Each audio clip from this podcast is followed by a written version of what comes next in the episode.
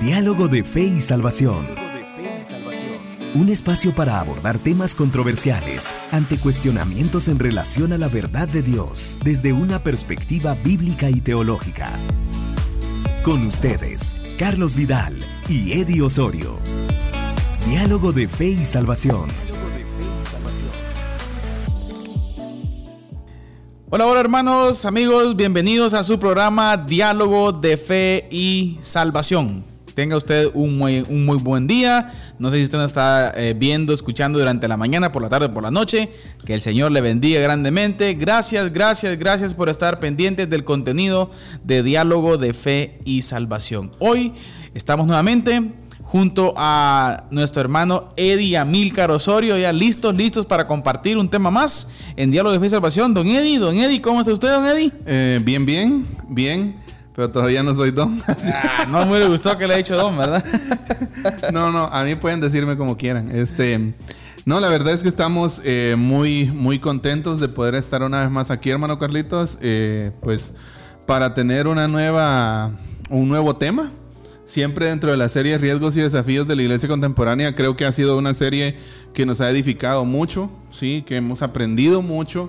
Y, pues hoy vamos a tener también un excelente tema, siguiendo... Siempre en base con la... Eh, mejor siempre en la línea del matrimonio, hermano. ¿eh? Exacto, sí, sí. Y hoy creo que es nuestro último tema con relación al matrimonio, en relación a la base, ¿no? Y, y los eh, principios bíblico-teológicos del matrimonio. Exacto. Ajá.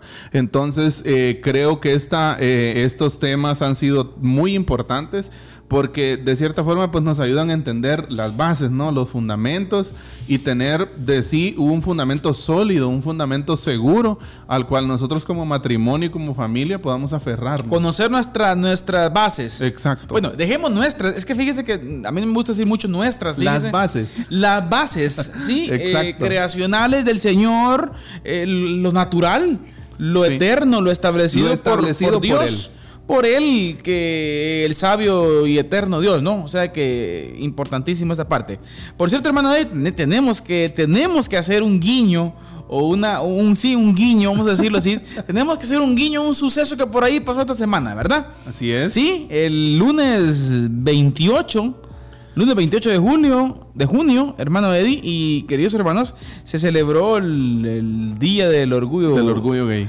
No tuvo mucho auge porque los desfiles fueron prohibidos. Sí, sí, sí, por no porque, pandemia y No porque qué nivel de show se hubieran echado, ¿no? Sí, de hecho, muchos decían, eh, bueno, creo que algunos videos que anduvieron circulando en redes sociales decían todos los planes que se tenían, pero en su momento, pues por tema de la pandemia y todo eso, no, no se Ahora, hermano Eddie, yo le voy a ser sincero, estoy un poco indignado. Pero eso, es parte de la normalidad, ¿no? mire que eso es un poco tradicional aquí en Guatemala. miren, miren, miren, queridos, querida audiencia, queridos hermanos, van a disculpar que utilicemos un par de minutos no para esto, pero es necesario decirlo, hermano Eddie. Sí, así es. Es necesario decirlo. Eh, eh, me llamó mucho la atención el día domingo específico, domingo 27, por Canal 3 específicamente, Canal 3. Televisión Perdón por la publicidad. Televisión abierta. Pero, televisión abierta en Guatemala. Así es. Albavisión, hermano Eddie. Sí teniendo un reportaje con relación a personajes del orgullo LGTBI, en donde eran presentados como víctimas de la sociedad. Sí. En donde eran presentados como, como, como eh, eh, eh, personajes destacados de la sociedad por mantenerse en su supuesta identidad. Ideología. O sea, queridos hermanos, luego me, me da no que también observar, bueno, de, este señor nos sorprende, hermano, ¿eh? Nos sorprende de este señor, don, don Jordán. Rodas. Jordán Rodas, procurador de los derechos humanos de Guatemala, entre comillas. Yo lo veo más como el título, el, títere de, la agenda globalista aquí en Guatemala. Él es el títere de la agenda globalista en Guatemala, así directamente, financiado por ellos en todo. Ahora, ¿por qué decirlo? Porque un funcionario gubernamental, ¿sí? Quien el pueblo lo paga, resulta hablando en sus redes sociales específicamente desde el sábado, venía hablando acerca de eso, ¿sí? Hablando acerca del orgullo y, como, y, presentando a toda esta gente, hermano Eddie, como personas que, escuche esto, eso es lo que más me da que a mí, que aportan al desarrollo de la sociedad guatemalteca. Es que miren, es que es una minoría, es que no podemos colocar a esta gente en lugares, eh, eh, en una posición importante de la sociedad guatemalteca, hermano Eddie. Ahora, me indignó por qué, y luego vamos a explicar otra cosa. Sí. No es posible que el gobierno guatemalteco, siendo un gobierno, eh, eh, la laicidad del gobierno, ¿no? Es un, es un- es un gobierno laico. Así es. La constitución lo dice. Así es. Por lo tanto, la imposición de cualquier ideología, aún, escuche, ni el catolicismo romano, ni el- el- el- las iglesias protestantes en Guatemala tienen el derecho, según la constitución, de imponer su fe a través de los medios gubernamentales. Exacto. Mire qué interesante. Mire qué interesante. Ah, pero esta ideología, sí sale el procurador, sí, hablando de esas cosas Sí. promoviéndola. Y perdón, hermano, es que ahorita, ahorita, no, solo termino, ahorita le doy el tiempo.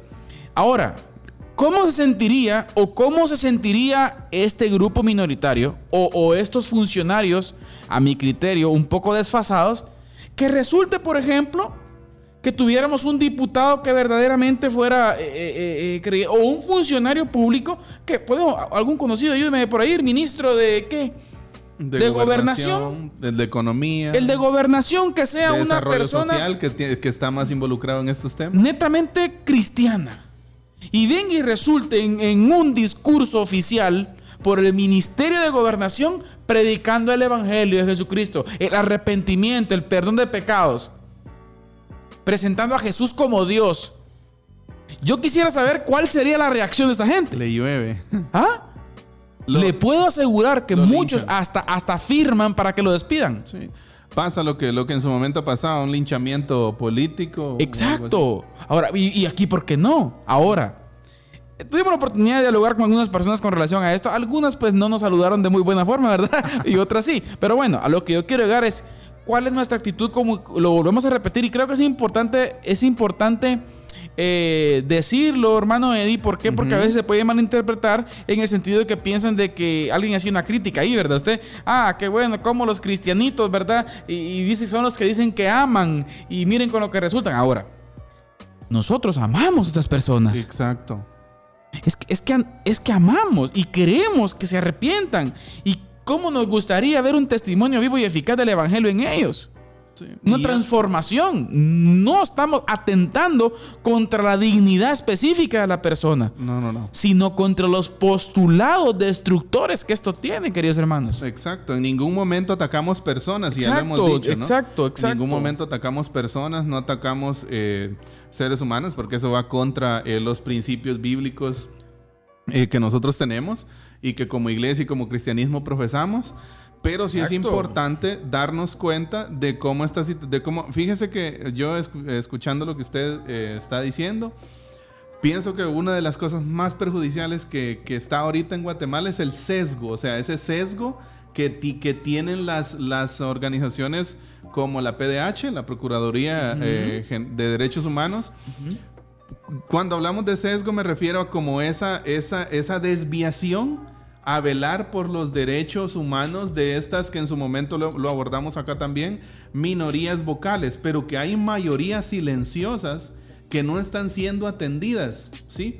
Está bien que se velen por los derechos de las personas, pero de todas las personas. Es que eso es lo que voy yo y Sí. en su momento hablábamos un poco acerca de eso. O Exacto. sea, cuando la Procuraduría viene y se presenta, por ejemplo, con una, ¿qué? Con una indignidad el procurador al ver la precariedad en nuestras escuelas, por ejemplo. Y, y no es que estemos hablando de política, queridos hermanos, pero miren, es que miren, es que se relaciona.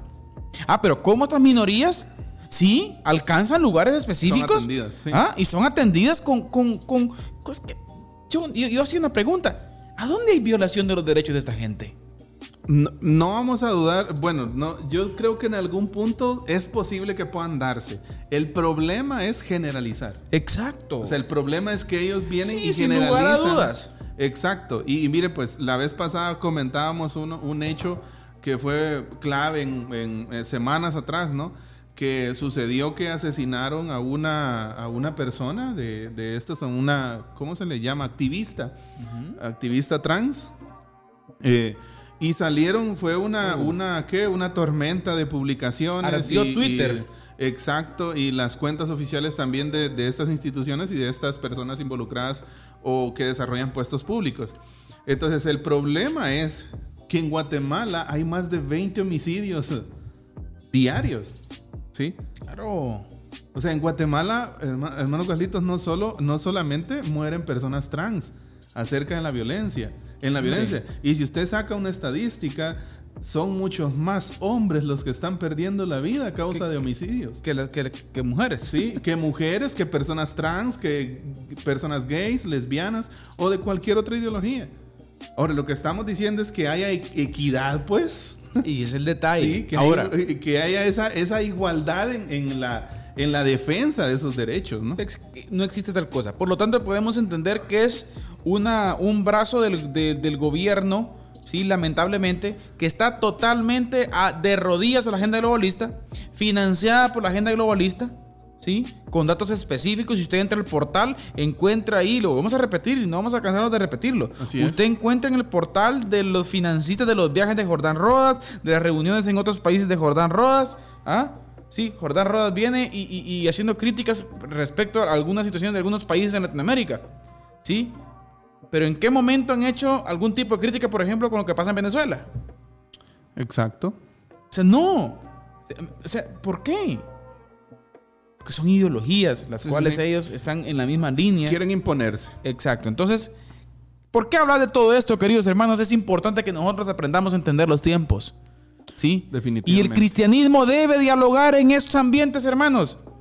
No es posible que sigamos de brazos cruzados. No es posible que la palabra de Dios, como decíamos el domingo en la escuela dominical, no es posible que la palabra de Dios solo esté en, los templos, hermano Eddie. Exacto. No podemos limitar la palabra No puede de Dios estar a en los templos. paredes nada más. La, la palabra debería estar en los palacios municipales. Exacto. Debería estar, la, la iglesia debería estar en el Congreso de la República. Pero nosotros mismos muchas veces la hemos sacado de ahí. ¿Sabe qué pensaba un día de esto yo, pastor?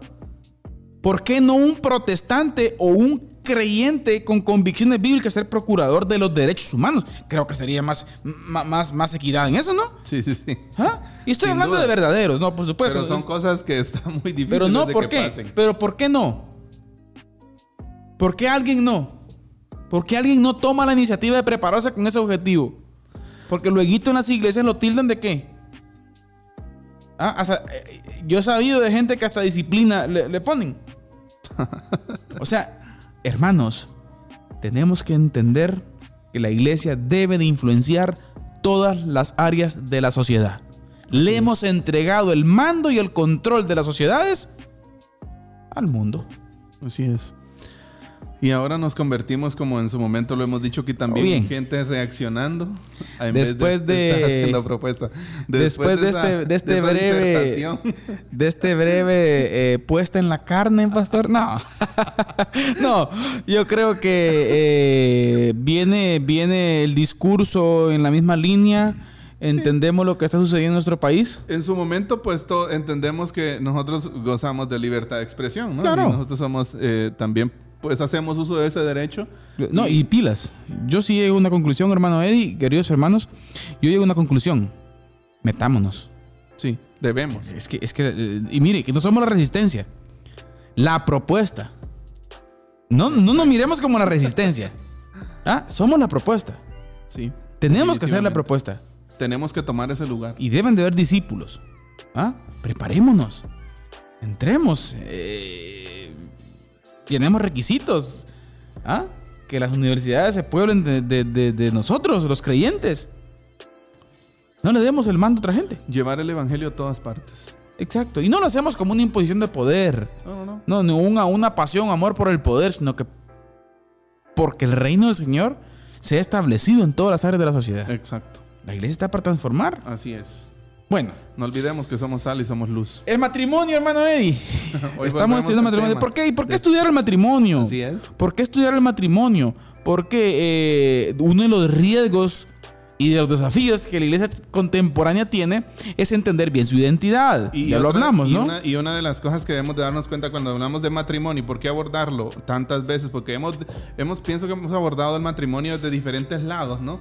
Y hoy el, lado, el lado que vamos a presentar está muy interesante, pero ¿por qué hablar tanto del matrimonio? ¿Por qué? Porque el matrimonio es blanco de ataque. Claro. Sí, es blanco de ataque. El matrimonio, la familia, los niños, La familia, el Sí. cristianismo, la, iglesia. Exacto. Entonces nosotros tenemos que estar seguros de lo que somos como familia, lo que somos como matrimonio y también de lo que somos como iglesia, ¿no? Exacto. ¿Por qué va a ser? Porque entender bien qué es lo que somos, es lo que nos va a llevar a tener solidez. Exacto. Y que no cualquier cosilla que por ahí pueda resurgir o pueda estar dentro del matrimonio nos lleve pues a, a fracasar. Pero bien, nuestra introducción hoy se alargó. Así es. Con un buen propósito. Así que eh, la producción del programa, si nos jalan las orejas, no hay ningún tipo de problema, ¿no? No hay ningún tipo de problema. Así que nos... ¿Qué? ¿Cómo dice aquel? Eh, nos... Nos excusamos. la- estamos dispuestos a, a- a someternos a las consecuencias. no, la producción está en línea, ¿verdad? Así que, hermano Eddie, antes de la base bíblica, nuestro canto. Así Se nos es. estaba olvidando. Mire, nuestro canto hoy. Nuestro hermano eh, Santiago Benavides. Hermano Eddie. Así es, Santiago Benavides y un canto eh, bien especial. Bonito. Mo- bonita, eh, bonita canción la que vamos a poner hoy y mm, les invitamos a que ustedes puedan ponerle atención a la letra, Sí. ¿sí? Lo que dice, el mensaje que quiere transmitirnos Muy con bueno, este canto. muy bueno. eh, Santiago Benavides. Así que los dejamos con el canto, Santiago Benavides, y el tema del canto es Modo Vida. Modo vida. Adelante.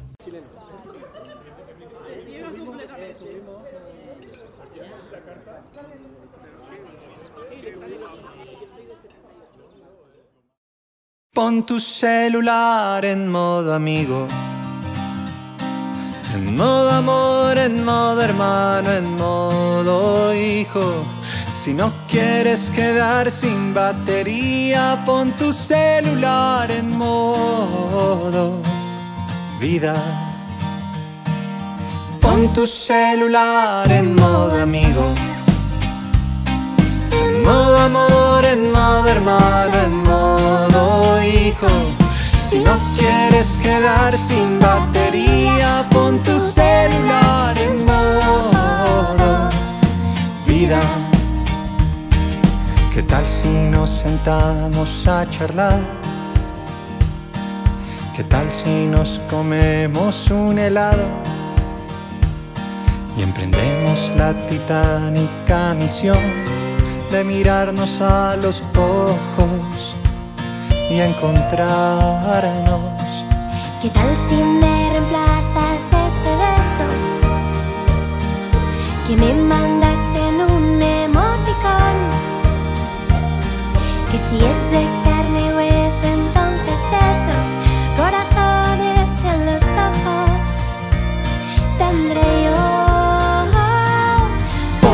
celular en modo amigo. En modo amor, en modo hermano, en modo hijo. Si no quieres quedar sin batería, pon tu celular en modo vida.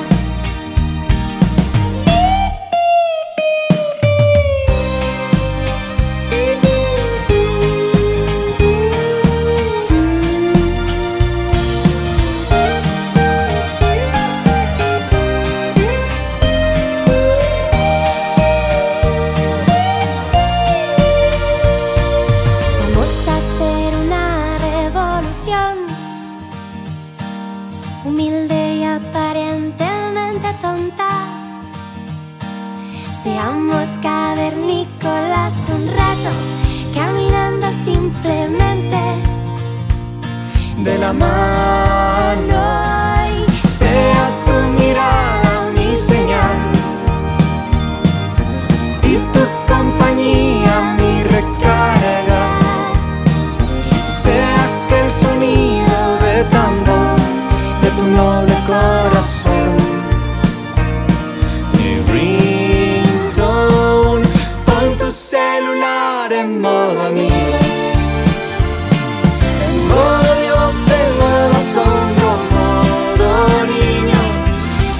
quieres quedar sin batería, pon tu celular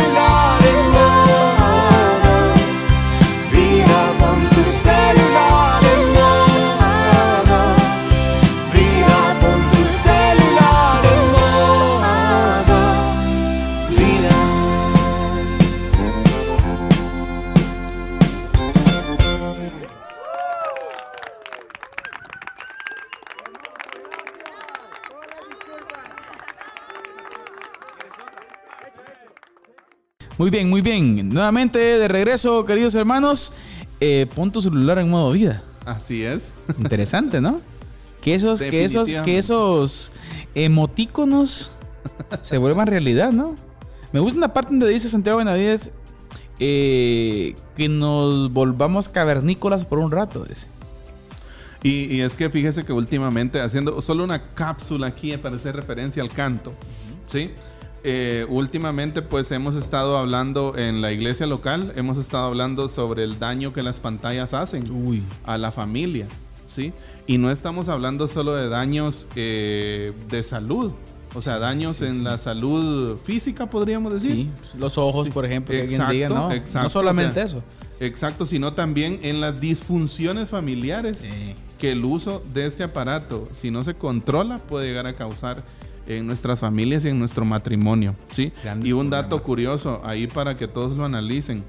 Eh, no me recuerdo el nombre de la- de la- del escritor, pero estaba leyendo precisamente un escritor acerca del daño de las pantallas y, y él dice, hoy la infidelidad está más cerca que nunca los pasos para los pasos que usted tiene que dar para ser infiel en su matrimonio hoy son 20 veces menos que hace 10 años, Sí. ¿sí? Porque está esto a la vuelta de un dedazo. exacto. Y no decimos que se dejen de usar los teléfonos, ¿sí? No, úselos, pero sepa usarlos. El problema no es el teléfono, el problema soy Es el yo hombre. y es usted muchas veces que no lo sabemos usar. El teléfono no es un fin. Así que el celular medio. en modo vida. Pon tu celular en modo vida. Hermano Santiago Benavides. Muy bien, hermano Eddie. El matrimonio como un pacto heterosexual, monogámico y permanente. Así es. ¿Sí? Heterosexual, monogámico y permanente. Y por favor, hermano Eddie, váyanos con el texto clave de, de este programa, por favor, el cual nos va a servir como base para poder dialogar un poco acerca de este tan importante tema. Así es, estamos en Génesis. Génesis lo hemos citado mucho, pero precisamente lo citamos porque es, Es la base. el fundamento, Es el principio, ¿no? La base, principios funda- fundacionales, creacionales de la familia y también del matrimonio. Eh, Génesis 2.18, y dijo Jehová Dios, no es bueno que el hombre esté solo, le haré ayuda idónea para él. Jehová Dios formó pues de la tierra toda bestia del campo y toda ave de los cielos y los trajo a Adán para que viese cómo los había de llamar. Y todo lo que Adán llamó a los animales vivientes, ese es su nombre. Y puso Adán nombre a toda bestia y ave de los cielos y, todo, y a todo ganado del campo.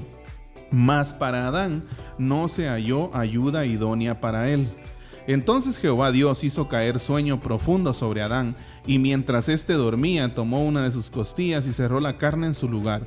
Y de la costilla que Jehová Dios tomó del hombre, hizo una mujer y la trajo al hombre. Dijo entonces Adán, esto es ahora hueso de mis huesos y carne de mi carne. Esta será llamada varona, porque del varón fue tomada. Por tanto, dejará el hombre a su padre y a su madre, y se unirá a su mujer, y serán una sola carne. Amén, amén y amén. Establecimiento de la familia. Así es. Fundación, ¿no? ¿Quién la fundó? El Señor. Por eso, cuando, por eso cuando siempre cuando estamos hablando de matrimonio y familia aquí nos referimos a ello como eh, la familia de principios y valores creacionales. ¿Sí? ¿Por qué? Porque más adelante precisamente vamos a ahondar sobre esto de que el matrimonio y la familia no es algo cultural, sino que es algo amén. creacional. Exacto. no sea, son esa- las culturas las que, lo, la- la- las que las crean. Exacto, o sea, hay muchas culturas antiguas avanzadas, eh, la egipcia, la romana, los griegos, pero ninguna de ellas fundó o creó la familia. Claro. ¿Sí? Ya venía. Ya estaba antes de ellos. ¿Por qué? Porque la familia no es algo cultural, Amén. ¿sí? Sino Excelente que es algo argumento. creacional. Excelente argumento ese. Buenísimo. Necesario tenerlo en mente. ¿Por qué? Porque la ideología de género, por ejemplo, plantea que es algo cultural. Sí, sí, sí. Además se apegan a otras teorías como la teoría de la evolución, ¿no? Pero, Sí. pero, pero cuando vamos a los, a los argumentos lógicos de esto, nos damos cuenta de que la... Y mire, eso es algo que de verdad, cuando, estábamos, cuando estaba estudiando el tema este, me llamó mucho la atención. ¿Cómo podemos nosotros ver la familia no como el resultado de una cultura, ni de los mayas? ¿Cómo? ¿Cómo? Sí, No. ni de los pieles rojas de allá de Estados Unidos, ni de los aztecas, ni de los chincas. Nadie, ¿sí? O sea, no hay nin- ninguna cultura fue tan hábil como para inventarse una familia. Amén. No, ya estaba antes. Estaba en, en la naturalidad. Exacto, porque es algo creacional, no cultural. Ahora es interesante esto, mire, ¿y por qué hablar de, de matrimonio como un pacto heterosexual monogámico y permanente. Todos estos nuevos conceptos de concebir la familia, o sea, los nuevos conceptos que nos están invadiendo, se apartan del modelo natural y creacional, Amén. que es el que estamos hablando. Exacto. Varón exacto, y hembra exacto, los creó exacto, Dios. exacto. Es el propósito de ellos. ¿Sí? Desviar. Ese es- y la voluntad del Señor es varón y hembra. claro. ¿Sí? Todo nuevo concepto que venga o que quiera agregarse a eso está fuera de los parámetros bíblicos y no solo bíblicos, también que creacionales. Naturales y científicos. Sí, históricos también, que en su momento hemos hablado aquí de la importancia histórica de la familia y el matrimonio. Sin familia no tenemos sociedad. ¿Cómo?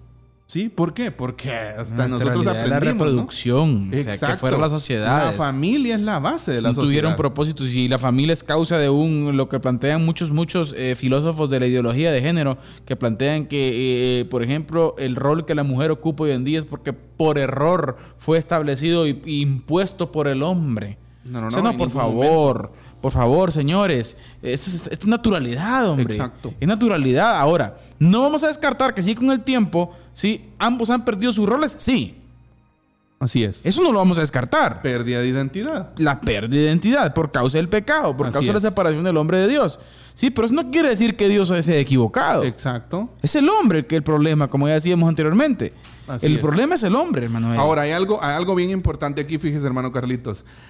Todo, todo, todas estas formas de concebir la familia actuales, o sea, como, como las, nos la están queriendo vender, se apartan del modelo natural y escuche usted, y normativo ¿Eh? que Dios estableció desde el principio de la creación en el pasaje que leíamos. Cuando Así hablamos de normativo, ¿de qué estamos hablando? Que el principio de Dios en Génesis 2.24, varón y hembra, norma las familias. ¿Cuál es la norma en la familia? Varón y hembra. Reproducción. Sí, es la, nom- es la norma. la Sexualidad natural. Exacto, entonces por eso, por eso el tema de hoy es tan importante. Un pacto heterosexual. El matrimonio es un pacto heterosexual entre, Entre- un hombre y una mujer. Eh, entre personas de diferentes sexos. Exacto. Y si nos vamos, hacemos una comparación, hermano Eddie, aún si vemos la naturaleza en sí específicamente, ¿sí? Encontramos en muchas, en muchas áreas, eh, eh, eh, no es un argumento de lo más, de lo, de lo más fuerte que se diga, ¿verdad? Pero es, es parte de observar, por ejemplo, los mamíferos, ¿no? O sea, ¿qué? Varón y hembra, Exacto. hembra macho. Sí, Para poder llevar es- reproducción. Es, que es la línea natural, o sea, de la línea natural. En algún momento un filósofo de la ideología de género quería traer a la, a la palestra a los, a los crustáceos. Creo que los caballitos de mar es el, el macho el que, el que, el, Ah. el que incuba los huevos, parece. O sea. No. Pero bueno, eh, la- eh, siguiendo con lo de Génesis, eh, por, por todo esto que acabamos, que estamos hablando, los creyentes, hermano Carlitos, debemos defender el modelo de matrimonio basado en tres premisas que debemos considerar inviolables, que son las que vamos a ver hoy, ¿no? Tres premisas. Yo creo que nos va a dar tiempo, ¿no? Sí, y observamos la primera rapidito, y antes de irnos a la cápsula del día. Así es, entonces, tres premisas inviolables. Primero, el matrimonio es un pacto heterosexual, monogámico y permanente en cuanto a su condición. La idea de pacto no es el contrato, escuche usted, no es un contrato que regule los derechos de ambas partes, sino un acuerdo, una alianza, una unión, ¿sí? O sea, mire pues, y por, por, por qué- contextualicemos un poquito esto, ¿ah? Hoy nosotros vivimos en una época, en una, la época histórica, muchos, de hecho, Sigmund Bauman, que es uno de los sociólogos que habla de, de, de posmodernismo y modernidad líquida, él dice que la cultura actual es, vive una cultura selfie, o sea, es- vive un, vivimos en la época de la cultura selfie o- y de una cultura de desecho. Todo es apariencia. Exacto. Y si me sirve, está bien. Y si no, no.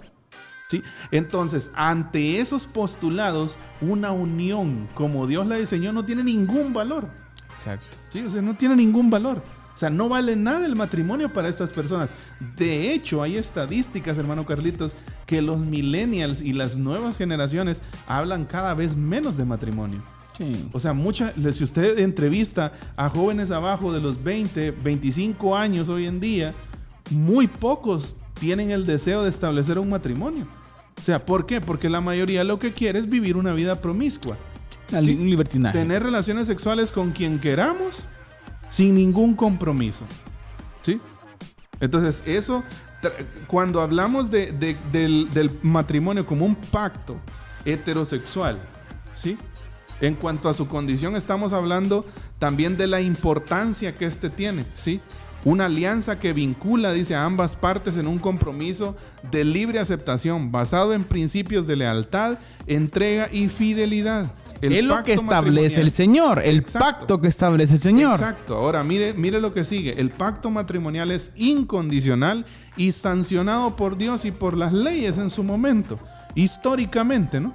Ha sido sancionado por las leyes. O sea, ha sido históricamente tomado en cuenta en el Estado. Que por cierto, lo hemos dicho, existió después de la familia, ¿no? Incluso antes del Estado existía la familia.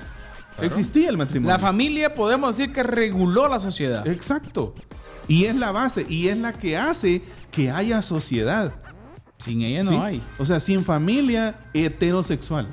Amén. ¿Sí? O sea, sin familia heterosexual no tenemos, no tenemos sociedad. ¿sí? Exacto. Buenísimo, eh, hermano Eddie. Buenísimo el primer punto que hemos tocado con relación al tema del matrimonio como un pacto heterosexual, monogámico y permanente. Pero ahora Así es. tenemos que pasar a nuestra cápsula del día en donde nuestro hermano Eddie Osorio va a compartir con nosotros una cápsula que es muy especial en donde vamos a aprender aspectos y hoy un dato muy importante con relación a la temática que estamos analizando. Así que adelante hermano Eddie con nuestra cápsula del día.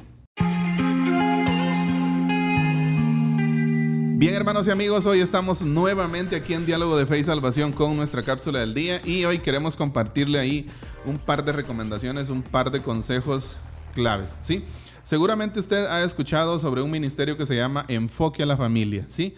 Es un ministerio que tiene muchos recursos, que tiene mucho material para ayudar, que puede ser útil para nuestros matrimonios y pues para nuestras familias, ¿no? Eh, hay mucho material de diferente, para diferentes edades, para niños, para matrimonios jóvenes, para matrimonios avanzados, maduros. Y fíjese que qué queremos compartir hoy. En su momento, todos pasamos crisis, ¿no? Todos pasamos problemas, ¿sí? Y quizás en algún momento nosotros como cónyuges pasamos, o como pareja, pasamos crisis de fe, ¿sí? Y ese precisamente es el tema o el, el- el pincelazo que queremos abordar ahora. ¿Cómo ayudar a nuestro cónyuge? Que estamos hablando de matrimonio, ¿no? ¿Cómo ayudar a, ayudar a nuestra pareja cuando está pasando una crisis de fe? Porque muchas veces no sabemos cómo, ¿sí? Entonces, pero nosotros estamos ahí unidos para enfrentar todas las situaciones que vengan, entonces nosotros debemos de procurar el bien de nuestra pareja, el bien de nuestro cónyuge, y eso no solo en que haya lo necesario material y físicamente en casa, en el hogar, sino que también haya un soporte y un colchón espiritual para el matrimonio y para la familia. Entonces yo quiero compartir hoy con ustedes cuatro consejos para que podamos ayudar a nuestra pareja cuando ella, cuando ella o él en su momento esté pasando eh, por una crisis de fe. Primero, y qué es lo que muchos no hemos entendido quizás. Número uno, primer consejo para ayudar a nuestro cónyuge en una crisis de fe. No intente cambiarlo. ¿Sí? O sea, muchas veces lo que queremos hacer es cambiar a nuestro cónyuge, ¿no? hacerlo a nuestra forma, pero no funciona así. No intentemos cambiar a alguien. Al contrario, este, este, este mm, primer consejo va soportado por el consejo número dos. Modele una fe viva. ¿Sí? Modele una fe viva. ¿Sí? Usted esposa, usted esposo que nos escucha, que nos ve en este momento, modele una fe viva. Y con eso usted va a ayudar a que su cónyuge, a que su pareja salga de esa crisis de fe. Entonces, no intente cambiar a su cónyuge, modele una fe viva, ore por su cónyuge, ¿sí? Tenga momentos de oración, no solo solamente usted, ¿sí? Sino también juntos para que puedan superar esa crisis de fe. Y por último, busque apoyo de una comunidad de fe.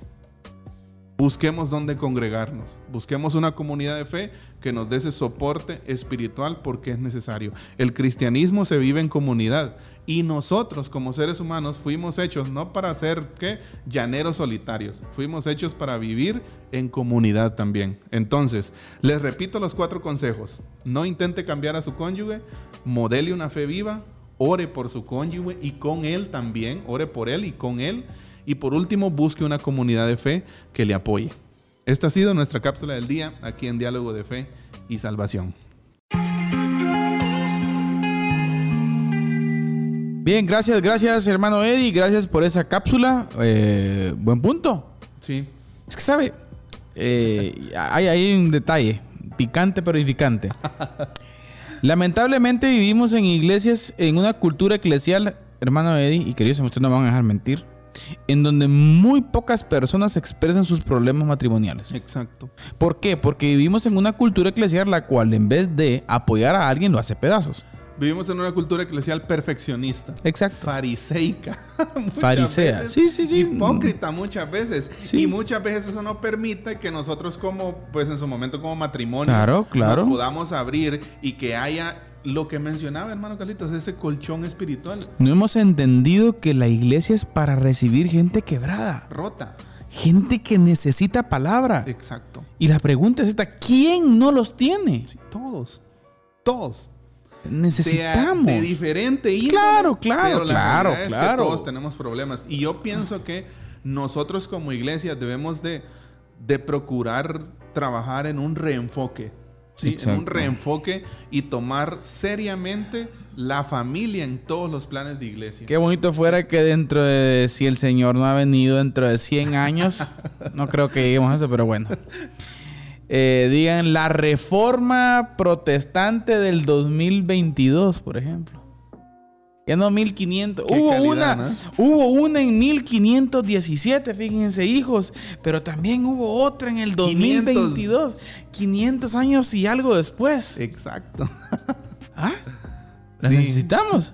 Por eso en su momento decíamos hace, hace un par de programas, creo, pasaremos a la historia, definitivamente. Claro. Pasaremos a la historia como los que hicimos algo o como los que no hicimos Hicimos nada. nada. Sí, pero que de que pasamos a la historia vamos a pasar.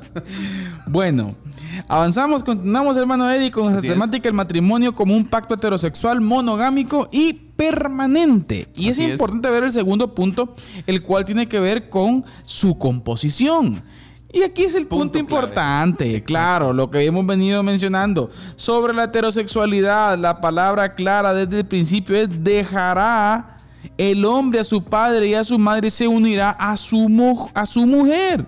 El Señor estableció un matrimonio heterosexual, si queremos verlo bajo la palabra que lo define hoy en día, ¿sí? Y la palabra heterosexual tiene que ver con una, con una relación entre hombre y mujer, personas de sexo distinto. ¿Sí? El Señor así lo diseñó, así lo estableció, porque es donde cuaja, porque es donde, on- on- donde encaja el sistema reproductivo del hombre, donde encaja, es que eh, donde es la complementariedad, hermano Eddie. Exacto.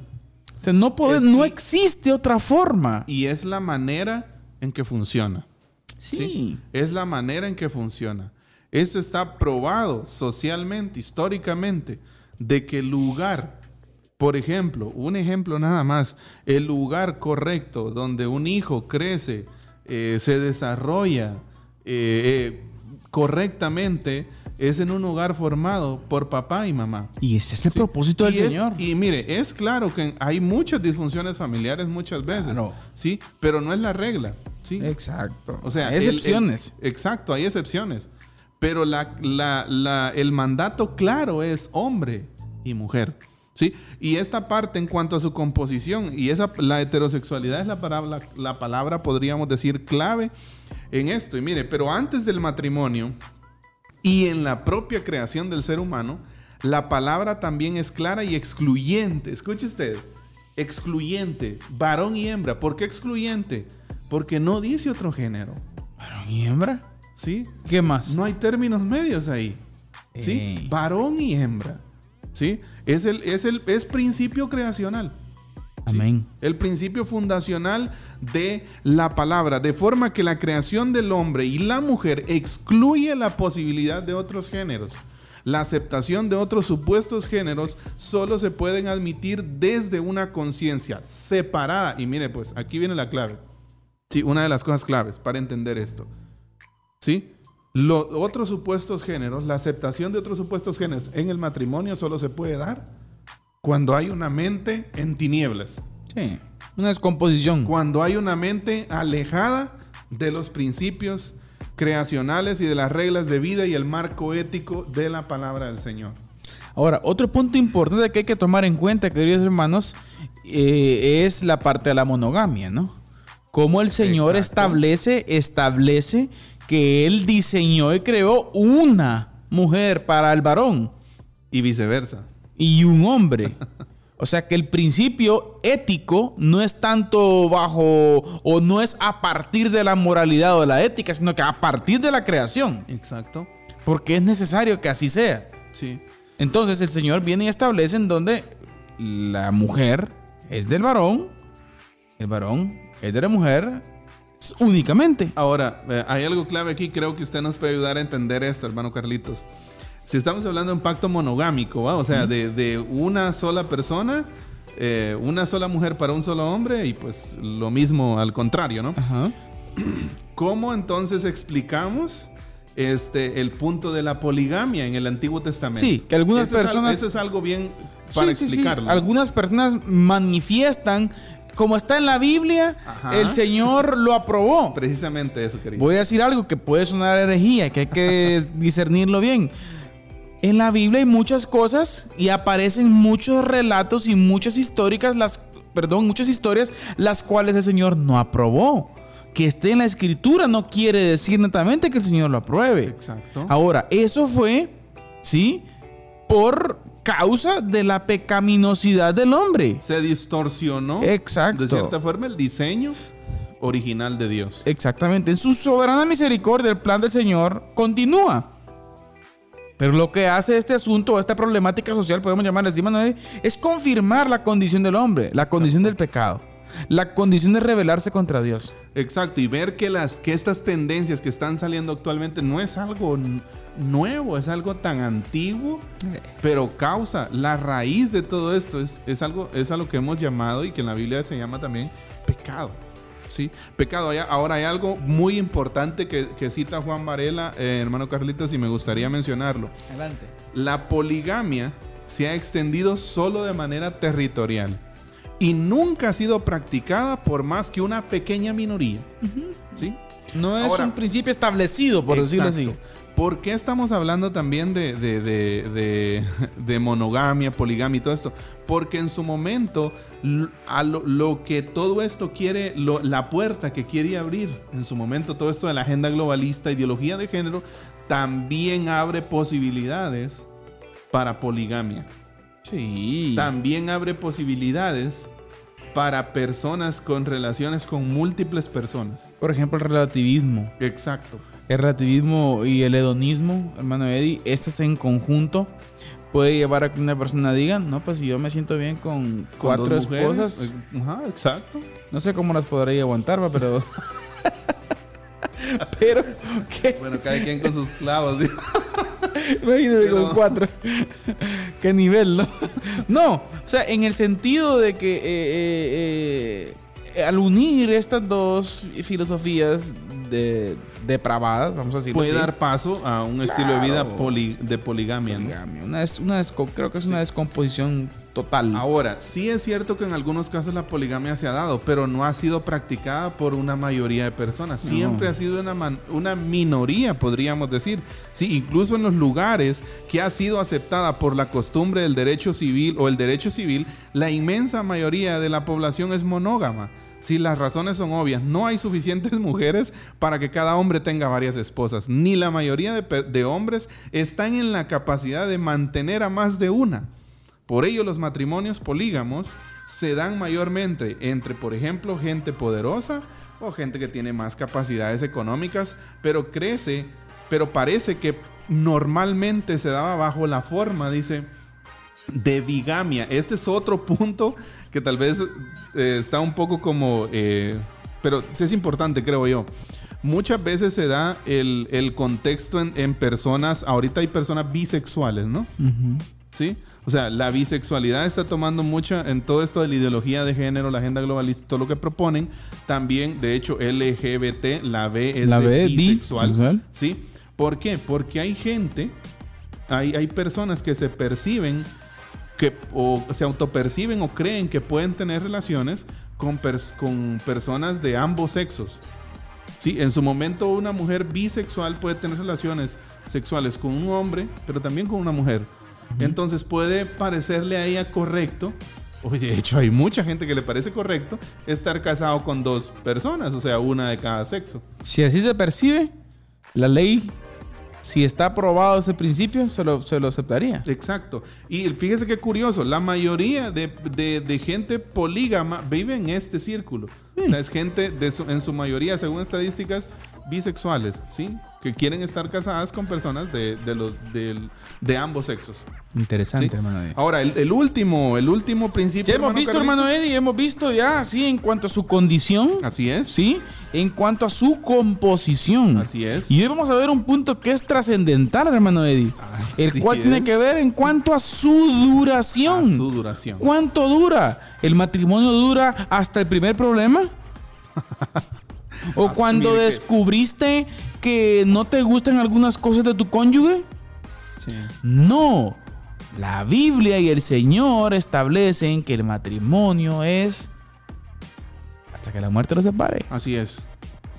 Hasta que la muerte los separe. Y ese es el punto. El matrimonio tiene vocación de permanencia. Es un compromiso hasta el final. Ahí sí que, como decimos, hasta que la muerte los separe. Cuando existe ese concepto de entrega total, se genera confianza y seguridad en la relación. No importan los problemas que el futuro nos depare, ni estos son tan motivo para abandonar la relación. Con ese nivel de entrega es difícil la ruptura matrimonial. Esto solo puede entenderse del concepto ágape del amor verdadero, asegurado por el pacto de un compromiso permanente, hermano Eddie. Así es. Ah, un compromiso permanente, que es para la gloria de Dios, como ya dijimos en el programa anterior. Así es. ¿sí? La permanencia, la gloria de Dios se manifiesta porque es diseño de Él, porque es algo que es de Él.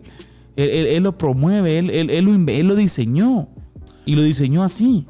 Sí, y es, es, es clave lo que usted está diciendo en cuanto a, a la duración. ¿Por qué? Porque en Guatemala, hablemos de nuestro contexto nacional, ¿no? En Guatemala te- nosotros tenemos una alta tasa de divorcios. Sí. Sí. Más, creo que hay más divorcios que Yo creo que estamos matrimonios. como 9 a 1 o 9 a 2. Exacto. Sí, van ganando los divorcios a, a- a los matrimonios que permanecen. Ahora, quiero que, como ya poco tiempo nos queda, ¿por qué no vamos eh, como eh, sentándonos con este, que- con, este, con este último punto, hermano Carlitos? ¿Cómo nosotros, ¿Qué podemos hacer nosotros como iglesia? Sí, Sí, vamos a la parte práctica, ¿no? O sea, ¿qué podemos hacer nosotros como iglesia para que las familias, para que los matrimonios sean sólidos? O sea, y no en su momento solo practicar el matrimonio como lo hemos dicho, sino promoverlo. O sea, en- entre, entre las familias. O sea, Yo creo que uno de los principales puntos, hermano, es lo que estamos haciendo ahorita, por ejemplo, es entender nuestra identidad. Exacto. Número uno, entender nuestra identidad, entender lo que Dios dice que el matrimonio es. Así es. Y nuestra juventud debe entender saber y saber a qué se va a meter. Así es. Entender qué es lo que significa el Qué bueno matrimonio. que, que- que como iglesia no tengamos procesos de consejería. No, es que la iglesia debería estar. Es que mira, dentro del discipulado entra todo esto, hermano. Eddie. Exacto. La iglesia debería, debe estar enseñando estos temas hoy en día. Ahora, en segundo lugar, tenemos que, tenemos que observar algo, hermano Eddie, que, que dentro del diseño divino, el Señor tiene propósito, tiene objetivo con relación a la familia, Así ¿no? es. Y observamos a la familia como un agente misional desde el principio. ¿Significa esto que las futuras generaciones dependen de un matrimonio sólido? Por lo tanto, y ahí sí que la lógica, ¿no? Matrimonios disfuncionales, ¿qué estaríamos creando en un futuro? Sociedades disfuncionales. Exacto. O sea, sería una, un efecto dominó, ¿no? Niños que no conocen al Señor desde la perspectiva espiritual y niños que no tienen la capacidad de vivir de manera correcta en esta vida porque no hubo quien les enseñara. No hay, no hay una correcta, O sea, no hay una correcta instrucción. Podemos decir que el ente que rompe este, e- este aspecto es el divorcio. Así y es. podemos decir que el divorcio trae grandes y terribles consecuencias para la familia. Si hay hijos, muchísimo peor. Así es, Yo creo que se triplican las consecuencias. definitivamente. ¿ah? Y para la sociedad de igual forma. Como usted decía anteriormente, esa cultura de desecho. Sí. Y, y una, una buena conclusión de este punto, hermano Carlitos, es entender que el matrimonio, como lo decíamos al principio, no es algo cultural. Amén. ¿Sí? Amén. No hay, no, no, no, el matrimonio no lo inventaron los mayas, como decíamos, no lo inventaron los romanos, los griegos, los persas, no, sí, el matrimonio es algo creacional, Sí, está desde el principio, porque el Señor lo diseñó así, Y es la forma en que históricamente las sociedades han funcionado. ¿Sí? Amén. Y es el principio Así es. fundamental, ¿sí? Por todo lo que hemos mencionado hasta ahora, donde se mezclan, como les decía, aspectos éticos y teológicos con los usos y costumbres de cada época, reforzamos la idea de que el matrimonio no es un asunto cultural, sino creacional. Tampoco es, ninguna, in- tampoco es alguna institución que pueda ser regulada por los hombres o cambiada por los hombres. Ahí está el punto. No, ¿sí? Está Porque- establecida. Exacto, es el Señor, el, el Señor quien lo diseñó así, quien lo dejó así. Y es que, mire, uno puede decir, bueno, parece ser algo necio, ¿no? Que estemos diciendo tanto, el Señor lo diseñó así. Históricamente ha funcionado así. O sea, a- a- La historia está a nuestro favor. exacto. O sea, hay, pri- hay, hay historia, evidencia histórica en donde nosotros podemos ver que la forma en que funciona la sociedad es teniendo como base el matrimonio heterosexual. Ex- Por eso es que no cabe, no cabe a mi criterio eh, el comentario o la crítica de retrógrados Exacto. o retrasados, ¿no? Anti, anticivilizados. es que vamos. Si colocamos, por ejemplo, en el 3000 antes de Cristo la ideología de género y planteamos nuestras sociedades bajo la premisa de la ideología de género, hoy, aproximadamente 5000 años después, ¿qué serían nuestras sociedades? No, existieran. No habría sociedad. ¿Por qué llamar retrógrado? Por favor, vean la historia. Que fuéramos con la ideología de género en nuestras sociedades si la implantamos, si ustedes quieren, allá por el 3000 antes de Cristo. ¿Qué fuéramos hoy? No habría sociedad. simple. Ah, pero no, son minorías. No, es que no, quieren adoctrinar. Quieren adoctrinar. Está bien, si usted quiere hacerlo, dele. Pero no me venga a plantear que los niños tienen derecho a saber esto. El punto, y ah, ya que usted, bueno, no podemos alargar mucho esto, pero fíjese que quiero hacer mención de algo en esto. No estamos en su momento queriendo invadir la privacidad personal de nadie. No, no, no, no, no. Sí. no. Sí, Deseamos que Cristo lo transforme. Mire, en su momento escuché a alguien, eh, eh, cito, Agustín Laje, él decía, eh, y cita a, un- a una escritora que escribió que lo personal es político, ¿no? Lo, que, lo que está pasando en la actualidad se ha convertido en eso, o sea, lo personal, lo privado, ahora yo quiero hacerlo político. O sea, yo quiero politizar, podríamos decir, mi, Su, su sentir. mi privacidad, o sea, o cómo yo me percibo.